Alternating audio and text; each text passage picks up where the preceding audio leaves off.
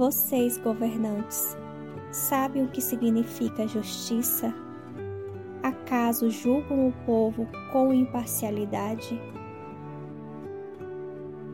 Olá, gente! Um bom dia, uma boa tarde uma boa noite para você que de onde estiver me ouvindo, seja muito bem-vindo ao podcast aqui do Via Bilhete, onde eu compartilho todos os dias um capítulo do livro de Salmos. Hoje, dia 28 de fevereiro, encerramos este mês. Agora, com o Salmo 58, que vai ser a leitura de hoje. Então, graças a Deus, já foram completados dois meses de estudo. Todos os dias a gente lendo juntos um capítulo do livro de Salmos. Eu espero que este mês esteja sido um mês muito bom para todos, né? Que Deus abençoe a vida de cada um. E damos início a partir de amanhã um novo mês, né? Que venham com mais bênçãos na nossa vida, com uma renovação da gente continuar sempre buscando mais e aprender mais a palavra do Senhor. Vamos pedir ajuda agora do Espírito Santo. Ó Senhor Deus, Pai Todo-Poderoso, que o Senhor, que nos ama tanto, que fez nós como imagem e semelhança do Senhor, sempre nos guie, mostrando o caminho que devemos seguir. Que o Senhor nos ajude a compreender sempre a palavra que foi deixada para que a gente possa ter entendimento na nossa vida aqui, para fazer o bem, sempre buscando o nosso propósito no Senhor.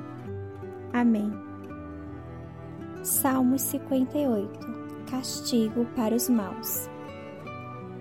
Será que vocês, autoridades, dão sentenças justas? Será que julgam com justiça as pessoas? Não. Vocês só pensam em fazer o mal e cometem crimes de violência no país. Os maus passam a vida praticando o mal. Desde o dia em que nascem, só contam mentiras, estão cheios de veneno como as cobras.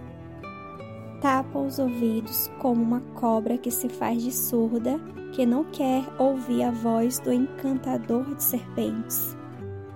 Ó oh Deus, quebra os dentes dos maus. Ó Senhor Deus, arranca os dentes desses leões ferozes.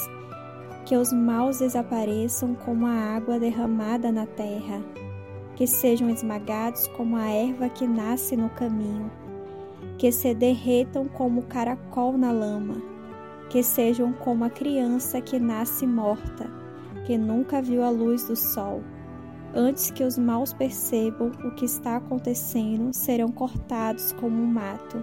Enquanto ainda estiverem vivos, Deus, em sua fúria terrível, os expulsará como um sopro. Os bons ficarão contentes ao verem os maus sendo castigados. Os bons lavarão os pés no sangue deles, e as pessoas dirão: de fato, os bons são recompensados realmente existe um Deus que julga o mundo. A injustiça política é, existe, isso é real, a gente não tem como negar. Ela existe desde que o mundo escolheu ser governado pelos humanos ao invés de Deus. Pode tomar muitas formas diferentes de país para país, mas tem uma raiz: é a corrupção. Ela existe e está aí. São pessoas que governam quebradas, pessoas enganosas, egoístas. Entretanto, os reinos terrenos e as estruturas políticas não duram para sempre. Todos eles chegam ao fim, o seu poder é transferido para outra pessoa. Quando fazem, podemos celebrar a libertação dos injustos. No final, somente o reino de Deus vai reinar para sempre. E podemos confiar que o seu reino é firme, amor e justiça. Hoje eu quero que você reflita alguns minutos na sua oração pelos líderes políticos que a gente tem no nosso país, né? Desde o do município, da sua cidade, do seu estado e do nosso país. Rezem para que Deus ajude eles a governar com justiça, que é a base para poder ter um governo justo, né?